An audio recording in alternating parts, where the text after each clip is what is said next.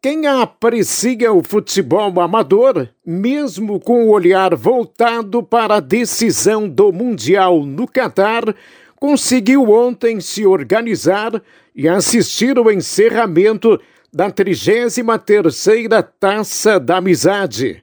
E valeu a pena. A competição que tenta resgatar os grandes momentos de outrora em qualidade dos jogos, em presença de público, recuperou pontos positivos nesses quesitos. Se até então o público deixara a desejar, ontem ele compareceu em grande número na linha travessa.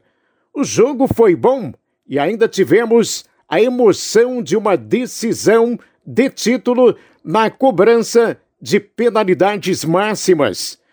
O time do técnico Gilmar Mor comemora a conquista merecida pelo aproveitamento de 100% que mantinha até a partida de ontem, quando bastava empatar e comemorar a conquista da Copa Jordana de Bona. O 25 de julho de Santa Emília, no entanto, jogou melhor e com um gol belíssimo de Traíra venceu pelo placar de 1 a 0 e encaminhou a decisão para os pênaltis. E nas penalidades, o goleiro Henrique foi o herói da tarde. Ele defendeu a última cobrança de Renan e depois disso, tudo foi festa em linha travessa. Parabéns ao Flor de Maio, grande campeão.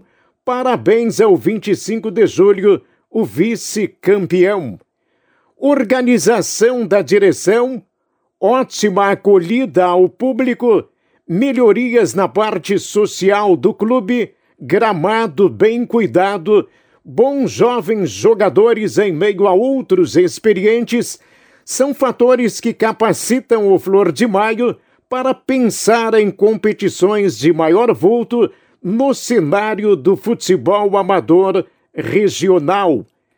Enquanto isso, quem mantinha uma esperança de ter uma definição quanto aos rumos do Guarani, ainda para esse ano, pode ir tirando o cavalinho da chuva. Isso só deve acontecer em janeiro. Pelo menos é o que se deduz das palavras do presidente Lúcio. O segmento da parceria com a CSR Sports não está confirmado. O ideal seria essa definição ter acontecido logo após o encerramento da Copa RS, mas sabemos da existência de correntes no clube não concordantes com a manutenção do projeto desenvolvido em 2022.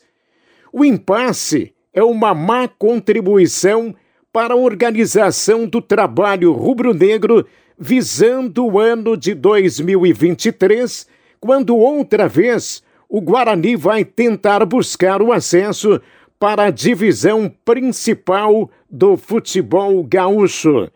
Vamos ficar na torcida para que tenhamos notícias mais positivas advindas do estádio Edmundo Faix. E era isso